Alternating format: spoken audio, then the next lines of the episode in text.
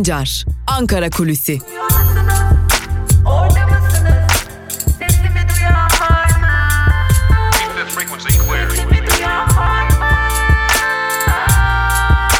Özgürüz Radyo. Özgürüz Radyo. Özgürüz Radyo'dan ve Ankara Kulisi programımızın ilk bölümünden merhaba sevgili dinleyenler. Haftanın son gününde 10 Ocak Cuma gününde de Özgürüz Radyo'da Ankara gündemini sizlerle paylaşmak için karşınızdayız. Ee, biliyorsunuz Ankara Kulisi'nde aslında e, Ankara'nın gündemi malum aslında. Biz artık e, Ankara Kulisi programında biraz daha farklı bir e, noktaya evrilmeye başladık. Özellikle Ankara Kulisi programında belli başlı kimi konuları Ankara'da siyasetçilerin hem nasıl yorumladıklarını aktarıyoruz sizlere hem de Ankara'da kulislerde neler konuşuluyor, o kulislerden bizlere en azından neler, hangi bilgiler ulaşıyor bunları sizlere aktarmaya çalışıyoruz. E, dün aslında dikkat çeken bir açıklama vardı. E, ABD Başkanı Donald Trump NATO ile ilgili çok dikkat çeken bir açıklama yaptı. Yine gündemin arka sıralarında yer alan bir konu ancak ilerleyen zaman diliminde öyle görünüyor ki fazlasıyla tartışacağımız ve e, doğrudan doğruya Türkiye'yi de ilgilendiren bir konu. ABD Başkanı Donald Trump yaptığı açıklamada NATO'nun Orta Doğu'da daha fazla sorumluluk alması gerektiğini belirtti. Hatta bunu biraz daha öteye taşıdı ABD Başkanı Donald Trump ve e, aslında NATO'nun e, Orta Doğu'yu da kapsayacak şekilde genişletilmesi gerektiğine dair dikkat çeken bir açıklama yaptı. Hatta buna e, yeni bir isim de önerdi. NATO Middle East yani Orta Doğu diye dillendirdi ve NATO ve Orta Doğu anlamına gelecek bir biçimde e, aslında bir çıkış yaptı. Artık Orta Doğu'yu neler bekliyor? Bu konu nasıl tartışılır? E, ne gibi karşılıklar bulur? Bunu tartışmaya devam edeceğiz. Ancak e, bu konudaki açıklamalar Türkiye'de çok hızlı bir şekilde karşılık bulmaya başladı. Zaten uzun zamandır ABD Başkanı Donald Trump özellikle Orta Doğu'da NATO'nun çok daha fazla sorumluluk alması gerektiğine dair açıklamalarda bulunuyordu. Ee, aslında buradaki açıklamaların temelini de biz e, Ankara'daki siyasilere sorduk. Özellikle Cumhuriyet Halk Partisi'nden ve Halkların Demokratik Partisi'nden siyasetçiler e, aslında Donald Trump'ın açıklamasını ortak şekilde yorumladılar ve ABD Başkanı Donald Trump ben Orta Doğu'da Rus egemenliğine ve diğer sermaye gruplarına karşı e, egemenlik mücadelesi verirken sizler beni yalnız bıraktınız ve ben artık bu mücadeleyi artık tek başıma sürdürmek istemiyorum. NATO bunun için var. Ben NATO'nun öncü gücü olabilirim ancak artık bu mücadeleyi tek başıma sürdürmemeliyim şeklinde bir çağrı yaptı. Biliyorsunuz e, NATO aslında e, temel varlık sebebi olarak Sovyetler Birliği'ne karşı kurulmuş. Dünyanın öteki kutbu olarak sayılabilecek diğer kutba karşı kurulmuştu. Hatta e, geçtiğimiz aylarda da e, NATO'nun önemini yitirmeye başladığına dair tartışmalar da vardı. NATO zirvesine de bu yansımıştı. Çeşitli tartışmalar yansımıştı. Hatta NATO zirvesi bu gerginlikle başlamıştı. Ancak yine sonunda bir aile fotoğrafı verilmişti. İşte NATO'nun nasıl değişip dönüşeceği noktasında bir işaret olarak da yorumluyor Ankara'daki siyasiler bu, açıklamayı ve ilerleyen zaman diliminde NATO'yu ne gibi bir dönüşümün beklediğinin de ilk işaret fişeğini belki de ABD Başkanı Donald Trump'ın açıklamasından anlıyor gibi görünüyoruz.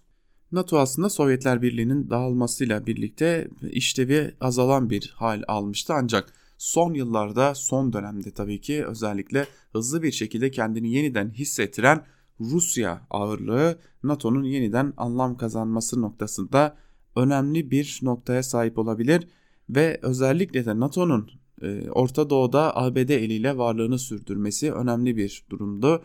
Şimdi bir de Rusya'nın ağırlığını Orta Doğu'ya yine Kuzey Afrika'ya hissettirmesi NATO'nun ABD Başkanı Donald Trump tarafından belki de böylesi bir e, şekilde değiştirilmesine dair bir çağrı yapıldı. Tabi bu çağrı Türkiye'yi çok ilgilendiriyor. E, neden diye soracak olursanız bu çağrıda doğrudan doğruya Türkiye'nin yeniden belki de NATO'nun en önemli üssü haline gelmesini de bir diğer önemli adımını görmüş olacağız. Ancak tabi bu böylesi bir durum gerçekleşir ise e, bir yandan da ABD'nin ya da NATO'nun öncü gücü olacak Türkiye'nin Diğer yandan komşusu İran ve artık neredeyse çok yakın ilişkileri olan ve Cumhurbaşkanı Erdoğan'ın da dostum Putin diye bahsettiği o Putin'in lideri olduğu Rusya ile ilişkileri temelden derinden etkilenebilir. Elbette bu konu uzunca bir süre tartışılacak ancak ABD Başkanı Donald Trump'ın bu açıklamaları yine Ankara'da siyasiler tarafından Türkiye açısından zorlu zamanların habercisi olarak değerlendirildi. Zira böylesi bir durumun ortaya çıkması durumunda e, özellikle Türkiye'nin Rusya ve İran başta olmak üzere birçok ülke ile ilişkilerinin derinden etkilenebileceği noktasında fikir birliği var özellikle muhalefet kesiminde ve yine Türkiye'nin bu konuya nasıl yaklaşılacağının da merak edildiğini belirtmekte gerekiyor. Zira NATO tartışmasını bir yandan da Cumhurbaşkanı Erdoğan da yürütmüş ve bunu tartışmaya açmıştı. Bunu da belirtmekte fayda var. Ee, kısacası NATO Middle East yani NATO Orta Doğu tartışması önümüzdeki günlerde sıklıkla duyacağımız ve her ne kadar dışarıdan bir tartışma görülse de en fazla Türkiye'yi derinden etkileyecek bir tartışma olarak karşımızda duracağı benziyor. Haliyle NATO Orta Doğu kuvvetleri olmasa bile NATO'nun Orta Doğu'da ağırlığını hissettirmesi durumunda farklı bir durumla yine o karşı karşıya kalacağız ki bu da yine Türkiye'nin bir NATO üyesi ve müttefiki olarak e, belki de İran'la belki de Rusya'yla karşı karşıya gelme durumu ortaya çıkabilecek. Yani her durumda ABD ve İran arasındaki bu gerginlikten en fazla etkilenen ülkelerin başında elbette ki Irak ve Suriye geliyor. Hemen ardından da Türkiye'nin geldiğini artık rahatlıkla belirtebiliriz. Ankara Kulisi'ni kapatacağız. İlk bölümü kapatacağız ancak kapatmadan bugünün önemli bir diğer tartışma konusu olacağı benzeyen bir diğer konuyu da aktaralım sizlere. Batılı ülkelerden ardı ardına açıklamalar gelmeye başladı. Tam da tansiyon düşmeye başladı derken farklı açıklamalar geliyor. İran'ın ABD üslerini Irak'ta vurduğu o misilleme gecesinde düşen bir uçak vardı. İlk gün bir trajedi olarak ortaya çıktı. Yüzden fazla yolcu hatta 170'ten fazla yolcu hayatını kaybetmişti. Ancak bugün daha doğrusu dün gece saatlerinde ortaya çıkan ve artık bugün de yoğunlukla tartışacağımız bir konu daha var. O da İran'ın tırnak içerisinde söylemek gerekirse yanlışlıkla Ukrayna'ya ait o uçağı düşürdüğüne, vurarak düşürdüğüne dair iddialar var ve bu iddiaları dillendirenler e, komplo teorisyenleri değil, bu iddiaları dillendirenler ABD Başkanı Donald Trump, Kanada Başbakanı, yine İngiltere Başbakanı gibi çok önemli ülkelerin liderleri bunu dillendiriliyor, dillendiriyor ancak şu an itibariyle bir kasıta atıfta bulunulmuyor. Tam tersine İran'ın bunu yanlışlıkla yaptığına dair atıflar var. Öte yandan İran'dan da açıklamalar var. Biz her türlü incelemeye açığız şeklinde ABD Başkanı daha doğrusu ABD'li yetkililer de kara kutunun bir başka ülkeye ya da doğrudan doğruya Boeing'e teslim edilmesini istiyorlar.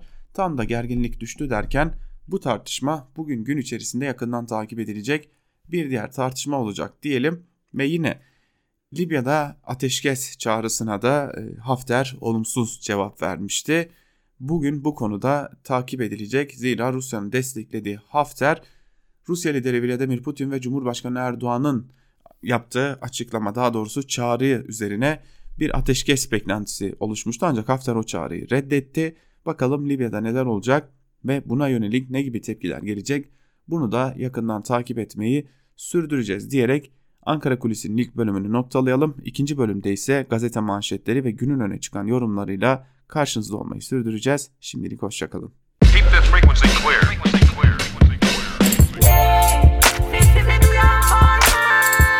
Altan Sancar, Ankara Kulüsi.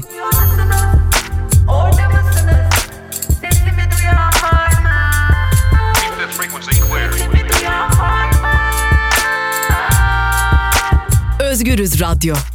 Özgürüz Radyo. Özgürüz Radyo'dan ve Ankara Kulisi'nin ikinci bölümünden merhaba sevgili dinleyenler. Programımızın ilk bölümünde Ankara'da konuşulanları sizlere aktarmıştık. Siyasetin gündemini sizlerle paylaşmıştık.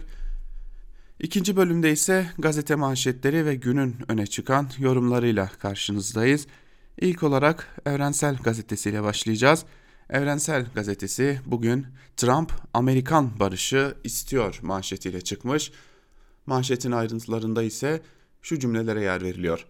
Önce İran'a Bağdat'ta saldıran ardından da kendi koşullarında masaya çağıran ABD'nin bölgesel hamleleriyle ilerleyen süreci evrensel yazarları yorumladı. İhsan Çaralan şunları kaydetti. Trump, ABD'nin isteklerini boyun eğmediği takdirde İran'a yönelik ekonomik ambargo ve diplomatik siyasi askeri kuşatmanın devam edeceğini açıkça ifade ederken NATO'yu da bu bölgedeki gelişmelerde vaziyet almak üzere harekete geçmeye çağırmıştır. Yani Trump, ABD'nin şartlarına uyulursa barış olur. Aksi halde kaos ve savaşlar kaçınılmazdır diyen klasik siyasi literatürde Amerikan barışı denilen bir statü dayatmaktadır. Ahmet Yaşaroğlu'nun yazısında ise şunlar yer alıyor. ABD emperyalizmi ve bölge gericilikleri herkesin kendi koyunlarını gütmesi konusunda zimmi bir anlaşmayı yeniden perçinler. ABD bölgeye dışarıdan müdahale etmeye devam edecek, bölge gericilikleri de halkları sopayla yönetmeye devam edecekler.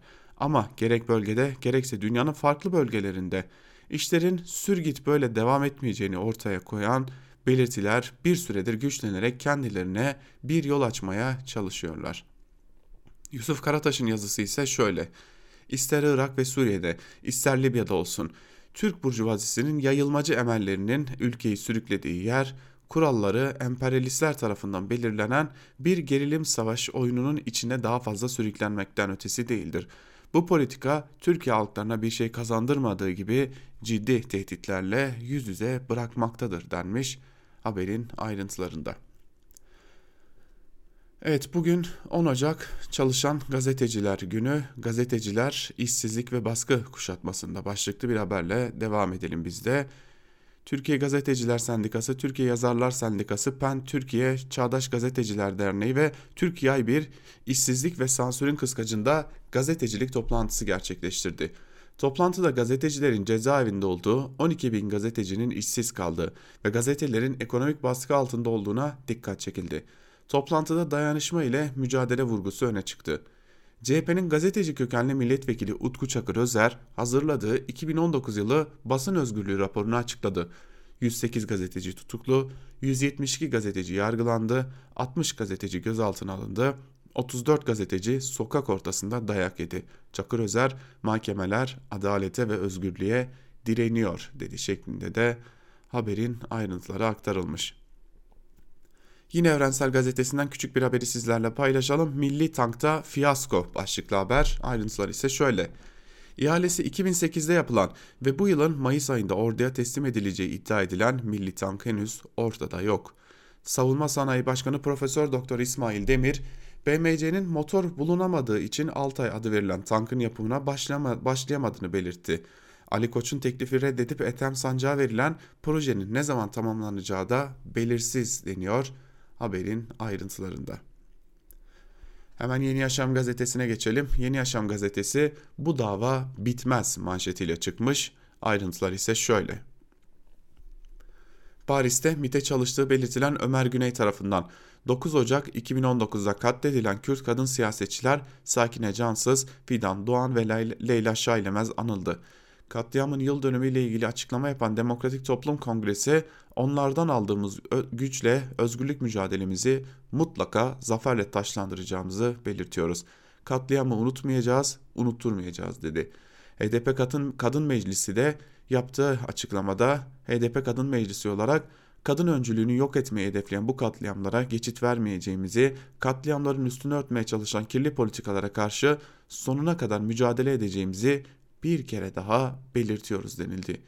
Dünya Kadın Yürüyüşü de yaptığı açıklamada onlar sadece mücadele ettikleri için değil, aynı zamanda kadın oldukları için hedef haline getirildiler vurgusu yapıldı deniyor Yeni Yaşam gazetesinin manşetinin ayrıntılarında da. Evet Yeni Yaşam gazetesini de burada noktalayalım ve Yeni Yaşam'ın ardından Cumhuriyet'e geçelim. Cumhuriyet gazetesi Libya'ya gitme manşetiyle çıkmış sevgili dinleyenler. Cumhuriyet gazetesinin gündeminde Libya'ya asker gönderilmesi var. Ayrıntılar ise şöyle. İstanbul Ekonomi Araştırması'nın hazırladığı Türkiye raporuna göre yurttaşların %58'i Libya'ya asker gönderilmesini istemiyor. Katılımcıların %34'ü evet gönderilsin diyor. Muhalefet partilerin seçmeni ezici çoğunlukla karşı çıkıyor. Cumhur İttifakı ortağı MHP seçmeninin yalnızca %33'ü asker gönderilmesini destekliyor. %75'lik kesim Türkiye tarafı seçmemeli ve ara buluculuk üstlenmeli yanıtını veriyor. Son 20 yıldaki en başarılı Dışişleri Bakanı hangisi sorusuna verilen yanıtlar dikkat çekiyor. Hiçbiri ilk sırada yer alıyor. Gülen çok HDP, Babacan'ı İyi Parti, Davutoğlu'nu ise MHP seçmeni başarılı buluyor denmiş haberin ayrıntılarında. Gerçekten de e, dikkat çekici sonuçlar var aslında. E, herkes farklı yerlerden e, ele almış bu konuyu. Adrese teslim kadro başlıklı bir diğer haberi aktaralım sizlere. Öğretim üyeliği için ilan veren Sakarya Üniversitesi alınacak kişinin çalışma alanlarını duyurdu istenen özelliklerin FETÖ'nün Bedir Üniversitesi'ndeki konferansına katılan ve Sakarya Üniversitesi'nde doçentlik yapan Yusuf Genç'in çalışmalarıyla birebir aynı olması dikkat çekti. Konferansa katılan diğer akademisyenler ceza alırken Yusuf Genç doçentlik almıştı deniyor haberin ayrıntılarında. Gerçekten de bu ülkede FETÖ borsası nereye doğru gidiyor bunu da sorgulamak gerekiyor. ABD ve Kanada'ya göre vuruldu. Uçakta büyük şüphe başlıklı bir diğer haberi aktaralım sizlere. İran'ın ABD üslerine yönelik saldırılarıyla aynı gün meydana gelen 176 kişinin öldüğü uçak faciasına ilişkin farklı senaryolar gündemde.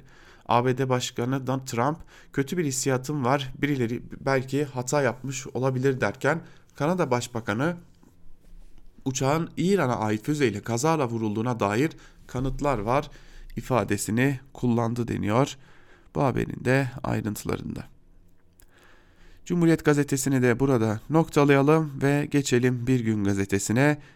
Bir Gün gazetesi tehlike yine geliyorum diyor manşetiyle çıkmış. Ayrıntılar ise şöyle. Milli Eğitim Bakanlığı çocuk adı çocuk istismarlarıyla gündeme gelen Ensar Vakfı'na ortaokul öğrencilerine yönelik bilgi yarışması düzenlemesi için izin verdi. Milli Eğitim Bakanlığı çocuk istismarlarıyla gündeme gelen Ensar Vakfı'na okullarının kapısını ardına kadar açtı. Yargının, engelle, yargının engelleyici kararlarını yok sayan bakanlık vakfa şimdi de öğrencilere yönelik bilgi yarışması düzenleme izni verdi. Vakfın Sana Emanet isimli, isimli yarışmayı ortaokullardaki seçmeli din derslerini daha etkili hale getirmek amacıyla düzenleyeceği, öğretmenlerin ise vakfın sınavında gözetmen olarak görev alacağı ifade edildi. Ensar'ın ortaokul öğrencilerine yönelik düzenleyeceği bilgi yarışmasının diğer amaçları ise şu şekilde açıklandı. Seçmeli din derslerine ilgi arttırmak, Hz. Peygamber'in hayatı ve yaşayışı ile ilgili bilgi seviyesini arttırmak, Hz. Peygamber'in güzel ahlakının öğrencilerde erdemli davranışlara dönüşmesini sağlamak, sevgi, merhamet, kardeşlik, dürüstlük ve haya gibi güzel ahlak özelliklerini ayet ve hadisler ışığında kavramak şeklinde haberin ayrıntıları verilmiş ve e, görüyoruz ki Türkiye'de laiklik e, sanırım sadece anayasadaki bir kelime haline gelmeye adım adım devam ediyor. İstanbul Havalimanı AHL'ye yetişemedi yani Atatürk Havalimanı'na yetişemedi başlıklı bir haberi aktaralım sizlere. Açılmadan önce Türkiye'yi şahlandıracak diye tanıtılan İstanbul Havalimanı'nın performansı pek çok kritere göre önceki yıl Atatürk Havalimanı'nın 2018 performansına neredeyse denk. Atatürk Havalimanı 2018'de Nisan-Aralık arasında 12 milyon 912 bin kişiyi taşırken İstanbul Havalimanı 2019'da Nisan-Aralık arasında 11 milyon 520 bin kişiyi taşıdı. Atatürk Havalimanı ticari uçuşlar konusunda da İstanbul Havalimanı'nı geride bıraktı. Atatürk Havalimanı'ndan 304.250 ticari uçuş yapılırken İstanbul Havalimanı'nda bu sayı 298 bini aşamadı deniyor haberin ayrıntılarında. Geçelim Sözcü gazetesine. Sözcü gazetesi manşeti ve yazmıyor, yazamıyor şeklinde 10 Ocak Dünya Çalışan Gazeteciler Günü'ne atıfla bir manşet atılmış. Haberin, haberin başında bir görsel var e, eskilerden bir gazete dağıtımcısı çocuk yazıyor yazıyor ya işsiz kalıyor ya hapse atılıyor şeklinde bağırıyor. Ayrıntılarda ise şunlara yer verilmiş. Bugün Çalışan Gazeteciler Günü. İktidar baskısı altındaki gazeteciliğin ateşten gömlek olduğu düşündürücü rakamlarla bir kez daha ortaya çıktı. Son 13 ayda 215 TV, 100 gazete kapandı. Resmi kayıtlara göre 11.157 gazeteci işsiz. Son 5 yılda 3.804 basın kartı iptal edildi. Halen 91 gazeteci hapiste tutuklu. Son 15 yılda 12.000 gazeteci yargılandı. 2019'da 59 gazeteciye 200 yıl ceza verildi deniyor haberin ayrıntılarında. Yalnız Sözcü gazetesi dahi bu haberi hazırlarken 91 gazeteci hapiste diyerek gazete hapiste bulunan geri kalan neredeyse 65 e, meslektaşımızı gazeteci saymıyor. Hayır cezaevlerinde 150'den fazla gazeteci bulunuyor şu anda. Sözcü gazetesi de e, bu arkadaşlarımızı öyle görünüyor ki gazeteci saymıyor. Geçelim Karar Gazetesi'ne. Karar Gazetesi Ümmet savaşıyor, İsrail kazanıyor manşetiyle çıkmış. Ayrıntılarda ise şu cümlelere yer veriliyor. Orta Doğu'nun yangın yerine dönmesini fırsat bilen İsrail, Batı Şeria'daki yasa dışı yerleşimleri boşaltmayacağını duyurdu. Ancak Tel Aviv'in Filistin'in %60'ını işgal etme cüreti Müslüman başkentlerde gündeme bile gelmedi.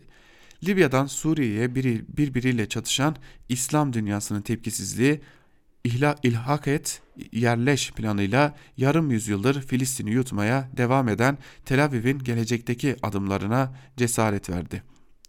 Suriye'de, Libya'da, Irak'ta birbirine düşen İslam dünyası Filistin davasına darbe indiren kirli karara gözünü kapattı. Tel Aviv, Müslüman, Müslüman başkentlerin sessizliğini kullanırken Savunma Bakanı Bennett da Batı Şeria'daki yerleşimci sayısını 10 yıl içinde iki kat artırarak 1 milyona ulaştıracağız dedi.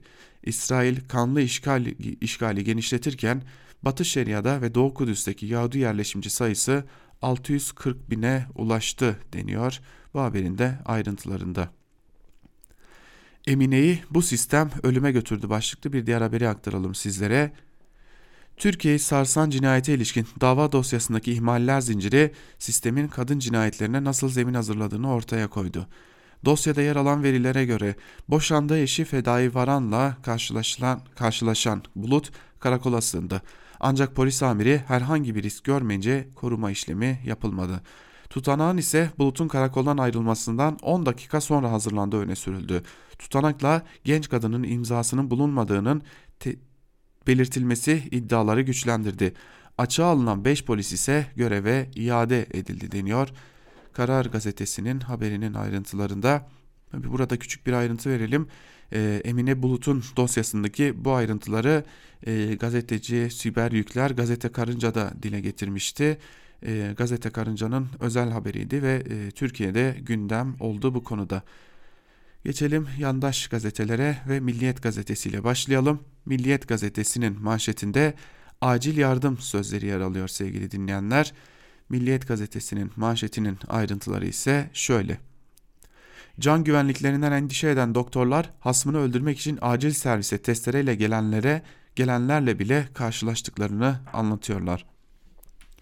Acil koridorlarında hiçbir engele maruz kalmadan dolaşabildik. Doktorların odalarına bile istediğimiz gibi girip çıktık. Günde 1600'ün üzerinde hastaya bakan acil bir servis doktoru iki taraf kavga ediyor. İki tarafın yaralıları da buraya getiriliyor. Bu kez de kavgaya burada devam ediyorlar diye yakınıyor. Başka bir doktorsa her gün bir kavgaya tanık olduklarını söylüyor denmiş haberin ayrıntılarında ve Türkiye'de e, doktorluk mesleğinin daha doğrusu o kutsal mesleğin ne derece ayaklar altına alındığına dair iyi bir haber görüyoruz sevgili dinleyenler. Milliyet gazetesinin ardından Ahmet Hakan'ın Hürriyet gazetesine geçelim. Hürriyet gazetesinin manşetinde affet bizi çalı kuşu sözleri yer alıyor. Ayrıntılar ise şöyle.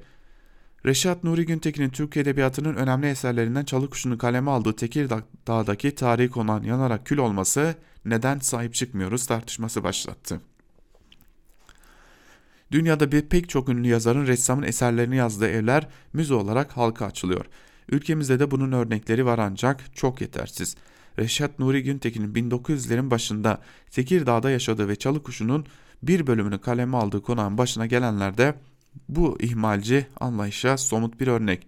Aslında Tekirdağ Büyükşehir Belediyesi yangından bir hafta önce konağı miras atölyesi olarak kamulaştırmıştı. Elektrik bağlantısı bulunmayan konaktaki yangına ciddi kundaklama şüphesi de var. Belediye yetkilileri en geç 2 yıl içinde onarıp Çalıkuşu evini ziyarete açacağız diyor Haberin ayrıntılarında bunlar aktarılmış.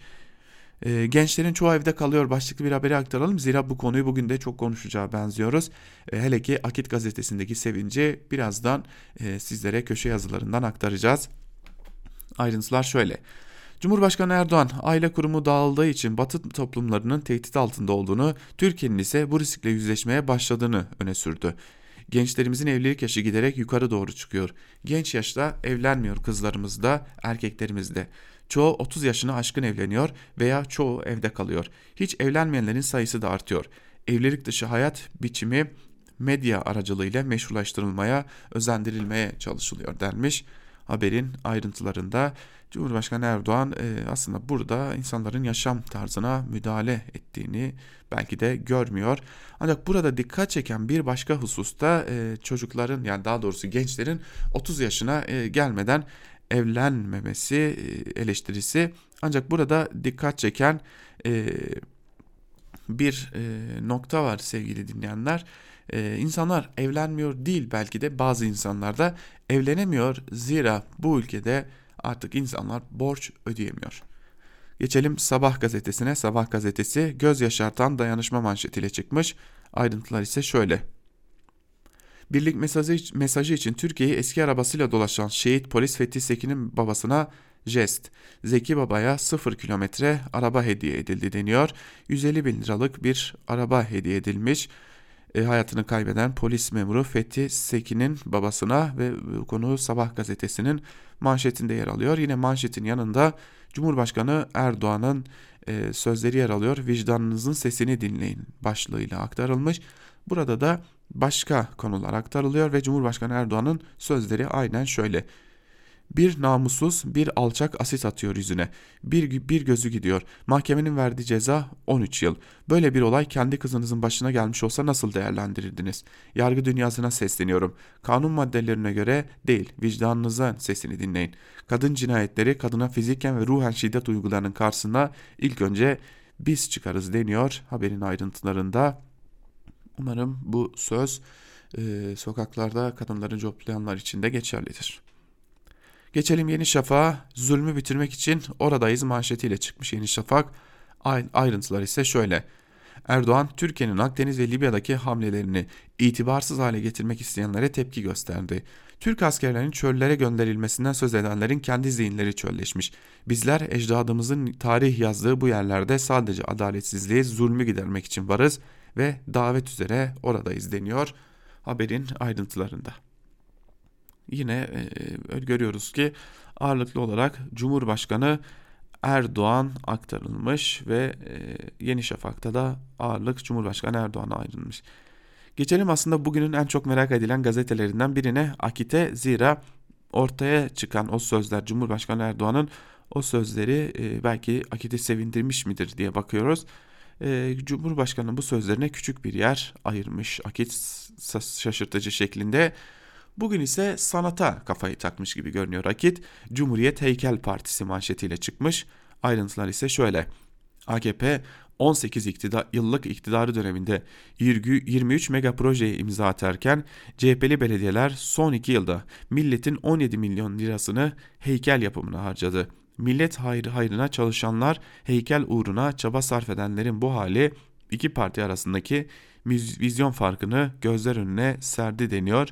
İşte bir yerde Atatürk heykeli var, bir yerde e, Midas'ın heykeli var, bir yerde çekirdek çitleyen heykel var ve bir yerde e, Makaryos heykeli olarak adlandırılan bir heykel var. Yani ucuz bir haber görüyoruz karşımızda ve yine Muhammed Uzun imzasını taşıyor. Akit gazetesindeki bu haber e, o mega projelerin de hala nasıl ücretinin halkın cebinden çıkmaya devam ettiğini de çok iyi biliyoruz diyelim. Ve gazete manşetlerini burada noktalayalım sevgili dinleyenler. Günün öne çıkan yorumlarında neler var hep birlikte bir de onlara göz atalım. İlk olarak e, Akit'le başlayalım. Akit'in Cumhurbaşkanı Erdoğan'ın sözlerine duyduğu sevinci aktaralım sizlere. Ali Karahasanoğlu kaleme almış Akit'ten ve Akit'in gündeme getirdikleri nihayet Erdoğan'ın da önünde başlıklı bir yazı yazmış ve bir bölümünde de şunları aktarıyor. Ali Karahasanoğlu adlı e, yazar.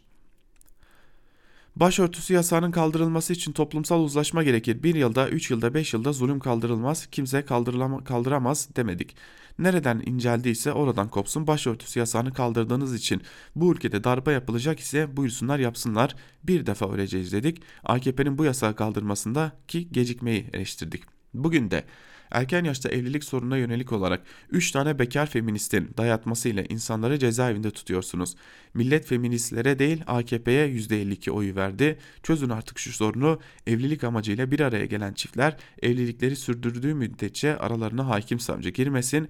Kadın ile erkeğin arasına mahkemenin duvarları cezaevinin kapısı girmesin dedik demeye devam edeceğiz. Zinanın serbest kalmasından geri dönülmeli, kanun değiştirilmesi, değiştirilmeli, kanunla ahlaksızlığa prim verilmez diyoruz demeye devam edeceğiz. TV'lerde gayri ahlaki programlara son verilmeli, toplumun ahlakını temelden dinamitleyecek dizilere set vurulmalı dedik demeye devam edeceğiz. Eleştirdiğimiz bu konulardan bazıları nihayet Cumhurbaşkanı Erdoğan'ın da gündemine gelmiş. Dün engelliler ile devlet korumasından yararlanmış gençlerin kamu kurumlarına yerleştirilmesi ile ilgili törende yaptığı konuşmada aile konusundaki tartışmalara değindi. En önemlisi bu zihniyetin amacı kadını korumak değil aileyi dağıtmaktı dedi. Gerçekten de Akit'in yıllardır attığı manşetlerde Akit'in yazarlarının yıllardır köşelerindeki makalelerde dile getirdiği gerçekler tam da bu değil mi? Biz söylüyoruz, Aile Bakanlığı eleştiriyoruz. Ses yıllar sonra başkandan geliyor. Sadece ses gelmesin. Başkan Erdoğan'ın dün dikkat çekti. Toplumun önüne hakikat ile ilgisi olmayan bir dehşet tablosu koymaya çalışıyorlar. Mesela Türkiye'deki kadın cinayeti vakaları Avrupa ülkesinin yarısı dünya ortalamasının üçte biri kadardır. Böyle bir durum var. Bunu da bilmenizi istiyorum. Gerçeğini Aile Bakanlığı, Adalet Bakanlığı niçin istikrarlı rakamları ile bugüne kadar ortaya koymadı? Bunun da sorulmasını istiyoruz diyor. Uzun uzadıya bir yazı kalemi almış ve kimse gocunmasın bunlar da yandaşlığa geçti diye yapılacak eleştirilerden kimse yerinmesin. Kurtaracağımız ailenin bu topluma katkısı o yapılan hakaretlerin verilebileceği zararların hepsinden değerlidir diyor. Aslında iktidar akit el ele kadın cinayetleri yoktur, feministler kötüdür, e, bu ülkede erken yaşta evlilikler meşrudur, evli olmayan çiftlerin birliktelik yaşaması suçtur noktasına doğru adım adım ilerliyor. Türkiye sevgili dinleyiciler buyurun bakalım nereye kadar gidecekler. Geçelim şu Kanal İstanbul konusuna. Kanal İstanbul'u da bir hızlıca değerlendirelim. Yine yandaş gazeteler, yandaş yazarlardan Türkiye gazetesinden Süleyman Özışık. Başkanım referandum sonucunu kabul etmeyecekmiş başlıklı bir yazı kalemi almış. Önce şu Kanal İstanbul'a yandaşlar nasıl bakıyor onu aktaralım. Sonra da Çiğdem Toker'den İstanbul nasıl bir ranta kurban ediliyor onu aktaralım. Haftalardır gerek bu köşede gerekse televizyon ekranlarında bir şey söylüyorum. Kanal İstanbul tartışmasında AKP'li siyasetçilerin girmesi yanlış.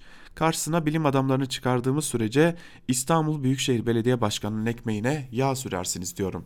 İşte dün ortaya bir bilim adamı çıkıp konuşunca ne olduğunu hep birlikte seyrettik. Celal Şengör isimli bilim adamı haftalardır yalan yanlış bilgilerle kamuoyunu yanıltan Büyükşehir Belediye Başkanı üzerinden adeta silindir gibi geçti. Bugüne kadar ne diyordu Ekrem İmamoğlu? Kanal İstanbul'un kazısı sırasında patlatılacak dinamitler depremi tetikler diyor. İstanbul halkını bakın buna izin verirseniz deprem olur ha korkusuyla etkilemeye çalışıyor. Dikkat ederseniz Habertürk'teki program esnasında gazeteci İsmail Saymaz kendisine Kanal İstanbul depremi tetikler mi diye sorduğunda bir kez daha kesinlikle tetikler diye cevap verdi. Ancak 2 dakika sonra sadece 2 dakika sonra Celal Şengör yayına bağlanıp Kanal İstanbul deprem meprem tetiklemez dedikten sonra milyonların gözünün içine baka baka ben de tetikler demedim diye geri vites yaptı. İzlemediyseniz açın o görüntüleri tekrar dikkatlice izleyin. Kanal İstanbul'la ilgili referandum yapılmalı mı sorusuna gayet tabi cevabını veren İmamoğlu İsmail Saymaz'ın referandumda İstanbullular evet derse ne olur sorusu üzerine referandum tek başına işi çözmez dava açarım dedi. Ne demek istediğini anladınız değil mi? Belediye başkanımız Kanal İstanbul ile ilgili bir referandum yapılmasını kesinlikle istiyor ancak sonuç sonuç istediğim gibi çıkarsa sorun yok. Ama istemediğim sonuç çıkıp çıkmazsa ben o referandumu da tanımam yine mahkemeye giderim diyor şeklinde Süleyman Özışık kendince Ekrem İmamoğlu'nun sözlerini cımbızlayarak köşesine taşımış. Ee, köşesinde bahsettiği Celal Şengör isimli bilim insanı olarak nitelendirilen kişinin 12 Eylül'de Kenan Evren'in yaptığı dışkı yedirme işkencelerinde dışkı sağlığa zararlı değildir şeklinde açıklama yapan bir isim. Referandum konusuna gelince halk istediğini vermeyince mahkemeye gitme alışkanlığı da sanırım 23 Haziran öncesi AKP'den bulaşmış şeklinde diyebiliriz. Tabii şimdi bir de e, Süleyman Özışık e, bilim insanlarından bahsediyor. Bilim insanlarını e, çıkaralım karşılarına diyor ama şimdi bahsi geçen bazı bilim insanları var sevgili dinleyenler. Özellikle Yavuz Örnek diye bir bilim insanı var. Yani en azından e, üniversitelerin verdiği isimle bir bilim insanı olarak geçiyor. Ve e, Yavuz Örnek akıllara ziyan e, bazı savunmalar yaptı biliyorsunuz. Bir yandan e, Nuh peygamberin e, cep telefonuyla oğlunu aradığını, o dönemde dronlar uçurulduğunu söyledi. E, yetmedi bir de e, NASA transfer, transfer etmek istiyor filan diye kendini övdü. Daha neler neler söyledi ve üstüne üstelik bir de yetmez, yetmezmiş gibi bin yıl sonra Karadeniz'de patlama olursa İstanbul Boğazı yıkılacak. O yüzden Kanal İstanbul şart dedi. Ee, yine gazeteci Yavuz Oğan'ın bu patlamada Kanal İstanbul'da yok olmaz mı? Olur ama bir şey olmaz e, dedi şeklinde bir savunması var. Yani Kanal İstanbul'u savunan bilim insanları da böyle sevgili dinleyenler. O yüzden hani ellerinde pek de bir bilim insanı yok Kanal İstanbul'u savunabilecek. İşte Celal Şengör gibi belki de ya da işte Yavuz Örnek gibi isimler kalmış durumda ellerinde.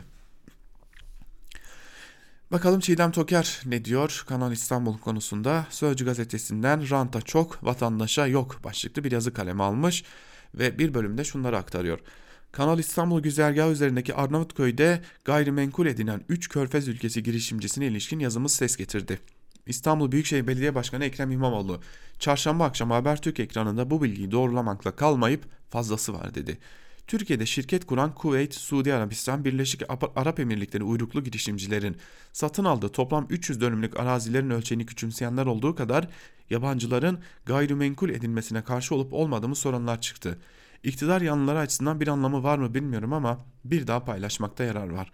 Bu meselenin özü halka gerçeğin anlatılmamasıdır. On binlerce ton betonun, çeliğin, çimentonun, akaryakıtın kullanılacağı bu girdilerin ihtiyaç duyduğu paranın piyasalarda dönerek iktidarın dayandığı sistemi ayakta tutacağına bu projenin diğer yüzündeki emlak rantlarının gizlenmesidir.''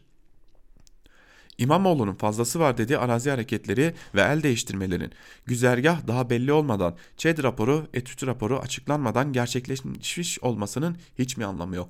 Yeniden anımsayalım. Kanal İstanbul'un etüt ihalesi 2017 yılında yapıldı. Ulaştırma Bakanlığı'nın 21B ihale usulüyle yaptığı bu ihaleye 34 milyon 990 bin TL ile Yüksel projenin üstlendiği ta o zaman yazmıştık. Bütçeden 35 milyon TL kamu kaynağının şirkete aktarıldığı bu çalışmada Kanal İstanbul gibi bir projeye gerekçe olarak çevre felaketini önlemek, İstanbul Boğazı'nı daha güvenli hale getirmek, yeni bir uluslararası su yolu koridoru oluşturmak, ekonomiye katkı gibi nedenler gösteriliyor. Kanal İstanbul'un ilan edilen ölçüleri buradan en çok hafif tonajlı gemilerin ve yatların geçebileceğini gösteriyor. Bu da yaz sahibi zenginlerin bölgede konumlanacağının düşündüğünü gösteriyor. Projenin finansmanına aynı zamanda gelir olarak da düşünülen emlak, konut, ticaret vesaire alanları ile bu yaklaşım birbiriyle bağlantılı. Belediyelerin tapu sorgulamalarına kısıt getirilmesi de bu süreçten bağımsız değil. Kamuoyuna belediyecilikte dijitalleşme diye açıklanıyor. Zaman içinde genişleyecek olan bu kısıtlama yerel seçimlerin kısa bir süre sonra yazdığım sanal kayyumdan başka bir şey değil.'' Belediyelerin yararına gibi gösterilen sistem bütün yerel yönetimlerin tasarruflarının Ankara'daki gözler tarafından izlenmesini mümkün kılıyor demiş yazısının bir bölümünde Çiğdem Toker. Evet e, Çiğdem Toker hem buradaki rantı anlatıyor hem Kanal İstanbul'un aslında e, nasıl da sermayeye peşkeş çekildiğini ortaya koyuyor. Bir de Kanal İstanbul sorgulanmasın diye artık yerel yönetimlerinin dahi yetkilerinin kısıtlandığının da altını çiziyor diyelim. Ve e, devam edelim. E, gazete Duvar'dan Hakkı Özdal'a geçelim. Hakkı Özdal gazete Duvar'dan Susurluk'tan Libya'ya sınır taşları başlıklı bir yazı kalemi almış. Bir bölümü şöyle.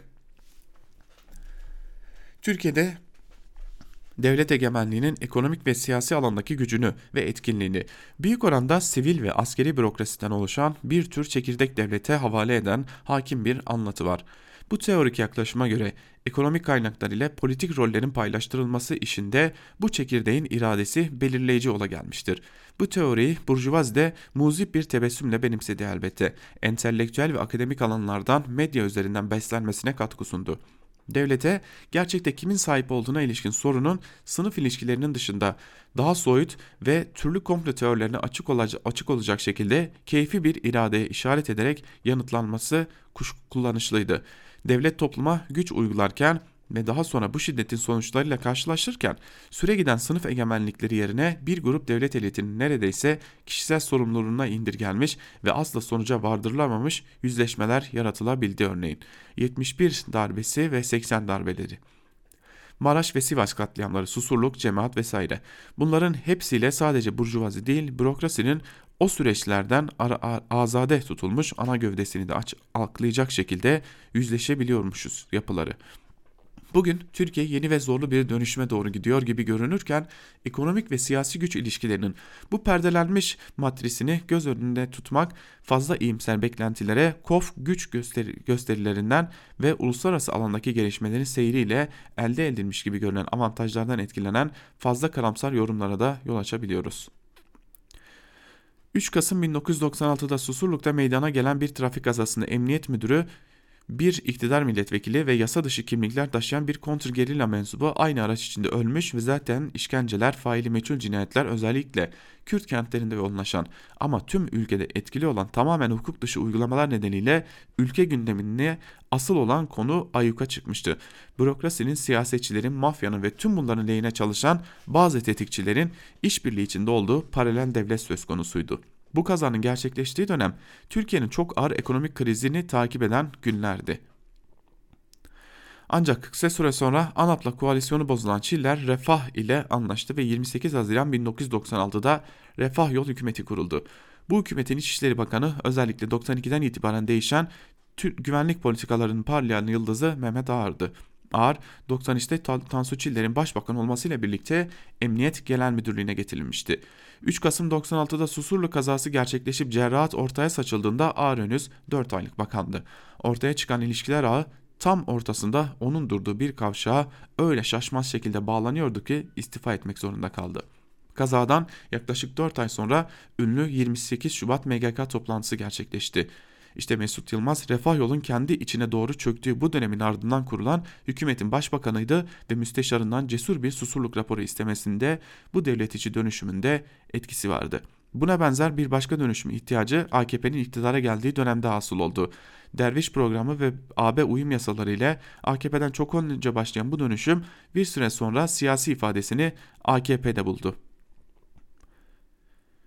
ve e, aslında e, dönüşümlerin e, AKP döneminde yaşanan özellikle ki dönüşümlerin e, altını çiziyor ve sonra da tersi dönüşümü belirterek şunları aktarıyor. Şimdi Çiller'den Ara, Cem Uzan'dan Sedat Peker'e, ülkücülükten militarizme, idam cezasından devlet bekasına bir dizi eski Türkiye aktörü akımı ve olgusuna sığınan bir savunma hattında sıkışıyor.'' Erdoğan'ın MIT için yapılan Kale isimli kampüsün açılışında söyledikleri bu sıkışmanın güvenlik dışında vaadinin kalmadığını gösteren bir kabuk gibi diyerek de Cumhurbaşkanı Erdoğan'ın geldiği son noktayı özetliyor Hakkı Özdal yazısının bir bölümünde. Devam edelim Hürriyet gazetesinden Sedat Ergin'in yazısıyla Türk-Rus işbirliği Suriye'den sonra bu kez Libya'da devrede başlıklı bir yazı kaleme almış acaba dün erken saatlerde mi yazısını kaleme aldı diye düşünüyoruz. Zira Trablus hükümeti kabul ederken Hafter ateşkesi kabul etmedi diyelim ve yazının bir bölümünü sizlerle aktaralım. Erdoğan ve Putin'in önceki gün İstanbul'da yaptıkları ortak açıklamayla ortaya koydukları hareket tarzı iki ülke arasında Suriye'dekine benzer bir işbirliği modelinin bu kez Libya'da vücut bulmakta olduğunu gösteriyor. Model aslında bir çelişki üzerine kurulu. Bir çatışma durumunda karşı karşıya gelen hatta vekilleri üzerinden sahada birbirleriyle dolaylı olarak savaş halinde olan iki asım taraf sürpriz bir şekilde bir çözüm çerçevesi yaratmak üzere diplomatik zeminde işbirliğine geçiyor. Libya'da da benzer bir durumdan söz edebiliriz. Türkiye Libya'daki iç savaşta BM'nin meşru otorite kabul ettiği Fayazel Saraj'ın başında bulunduğu Trablus'taki ulusal uzlaşı hükümetini destekliyor. Bu amaçla Sarraj'la güvenlik ve askeri işbirliği imza anlaşması imzalandı. Ardından kendisini desteklemek üzere Libya'ya asker gönderilmesine izin veren bir tezkere mecliste kabul edildi. Rusya ise resmi açıklamalarında tarafsız gibi görünmekle birlikte sahadaki davranışlarına bakıldığında Trablus'taki hükümeti düşürmeye çalışan Halife Hafter'in başında olduğu Tobruk merkezli silahlı muhalefet hareketine destek veriyor. Sonuçta farklı cepheleri destekleyen iki aktörün bir araya gelmesi krizin seyrine etki edebilecek bir kritik yoğunluk eşiği yaratabiliyor. Erdoğan ve Putin'in yaptıkları ateşkes çağrısının beklendiği gibi sonuç getirmesi ve cumartesi pazara bağlayan gece yarısı çatışmasızlığın yürürlüğe girmesi bu durumun bir sinanması olacak. Bu hedefe ulaşılıp ulaş ortaklığın bir nebze sakinleşmesi zaten birçok kanalda yürütülmekte olan diplomatik çabaların önünü açacaktır. Bu gelişme kuşkusuz hem Türkiye hem de Rusya'ya Libya krizine dönük uluslararası diplomasi denkleminde önemli bir zemin de kazandıracaktır. Bu arada son dönemde birbiri ardına yaptığı hamlelerle Orta Doğu'da ağırlığını iyice artırmakta olan Rusya'nın bölgedeki profilini biraz daha güçlendireceğini söylemekte mümkün. Ateşkesin sağlanmasının Türkiye bakımından rahatlatıcı olacağını vurgulamalıyız. Çünkü son zamanlarda sahadaki gelişmeler askeri açıdan inisiyatif üstünlüğünün önemli ölçüde Hafter'e geçtiğini gösteriyordu. Hafter güçlerinin hafta başında sahil kenti Sirte'yi ele geçirmesi tehlike çanlarını çalan bir gelişme oldu. Ayrıca Hafter'e bağlı silahlı grupların son zamanlarda Trablus'un çeperlerindeki hedefleri kolaylıkla vurabilecekleri bir menzile girmiş olmaları kabul edelim ki Türkiye'nin ayakta tutmaya çalıştığı Saraj hükümeti açısından sıkıntı yaratmaktaydı. Eğer önümüzdeki çok kısa zaman dilimi içinde sahadaki askeri dengeyi dramatik bir şekilde değiştirebilecek bir sürpriz yaşanmaz ve ateşkes yürürlüğe girerse mevcut durum Libya'da belli bir süre dondurulmuş olacaktır. Bu geçici statikoda Saraj başkent Trablus'u tutmakta, buna karşılık ülkenin büyük bir bölümünde alan hakimiyeti Hafter'de bulunmaktadır diyor ve e, yazısında ateşkesin faydalarını aktarıyor. Ancak e, öyle görünüyor ki e, Hafter ateşkesi kabul etmedi. Trablus ateşkesi hazırız dedi ancak Hafter kabul etmiyoruz dedi ve üstüne üstelik bir de Trablus'u hedef almaya devam etti diyerek de bu konuyu aktaralım ve bu konuya ilişkin bir diğer yazıyı da Evrensel Gazetesi'nden Yusuf Karataş'ın kaleminden sizlerle paylaşalım. Erdoğan-Putin görüşmesi ve Türkiye'nin bölgesel denklemdeki yeri başlıklı yazının bir bölümünü de aktaralım sizlere. Yapılan açıklamalara bakılınca her iki tarafında gerilimi daha fazla tırmandırmak istemediği görülüyor. Fakat bu açıklamaların ötesinde paylaşım mücadelesini ve bu mücadelenin yarattığı gerilimin sona ereceği sonucunu çıkarmak saflık olur. Çünkü İran'ın bölgedeki en önemli askeri komutanın öldürülmesi ve ABD'nin bölgedeki askeri üslerine hedef alınmasının bir adım ötesinde iki güç arasında bütün bölgeyi kasıp kavuracak bir savaşın başlaması yer alıyor. Özetle bugün tansiyonu düşürmeye yönelik açıklamalara rağmen bir tarafın ABD ve desteklediği bölgesel güçlerin ve öte tarafında öne çıkan İran'da olsa asıl olarak arkasındaki güçler olan Rusya ve Çin'in yer aldığı bölgesel paylaşım mücadelesinin kesinleşeceğini ve giderek yeni bir savaşın koşullarını hazırlayarak devam edeceğini söylemek için ka kain olmaya gerek yok. Peki Türkiye'deki iktidar bu paylaşım mücadelesi ve gerilimin neresinde yer alıyor? Türkiye'deki Erdoğan iktidarı bugün ABD ve İran arasındaki gerilimin merkezi haline gelen Irak'taki denkleme önce eski Cumhurbaşkanı Yardımcısı Haşimi ve Haşimi kaçıp Türkiye'ye sığınmak zorunda kalınca da Musul'un işinden alınması sürecinde desteklediği Sünni milis güçleri üzerinden dahil olmak istedi. Ancak Türk Burjuvazisi'nin 100 yıllık hayali olan Musul'dan pay kapma için atılan adımlardan beklenen sonuç alınamadı. Erdoğan Musul'da B ve C planından söz etse de kimse bu planların ne olduğunu öğrenemedi. Suriye'de ise müdahalenin öncülüğüne soyunan Erdoğan iktidarı hedeflerine ulaşamamış olsa da yaşanan gelişmeler denklemin içinde kalmasını sağladı. Önceki gün Erdoğan ve Putin Rus doğalgazını Türkiye üzerinden Balkanlara taşıyacak Türk akımı boru hattının açılışını yaptılar. İç kamuoyuna yönelik propagandaya rağmen Türkiye'yi Rus doğalgazı için geçiş bölgelerinden biri haline getirmenin ötesinde abartılacak bir önemi olmayan bu projenin açılışında Putin Suriye'ye gidip devlet başkanı Esad ile görüştü.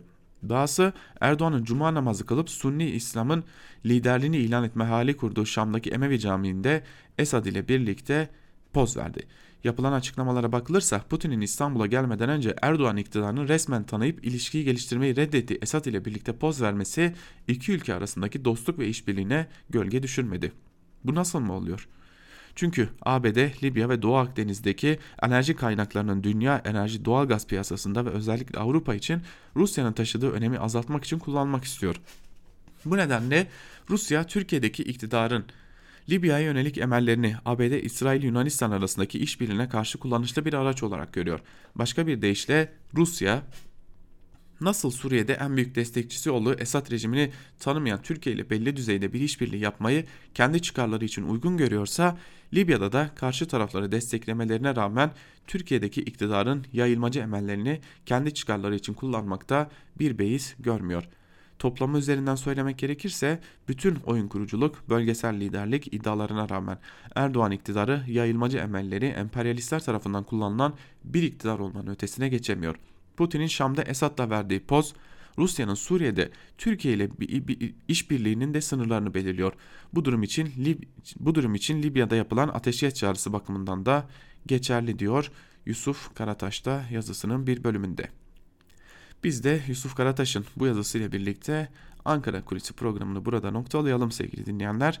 Tabi günün ilerleyen saatlerinde gazete manşetleri ve günün öne çıkan yorumlarıyla karşınızda olmayı sürdüreceğiz. Ancak şimdi sözü ve yorumu eş genel yayın yönetmenimiz Can Dündar'a ve Özgür Yorum'a bırakıyoruz.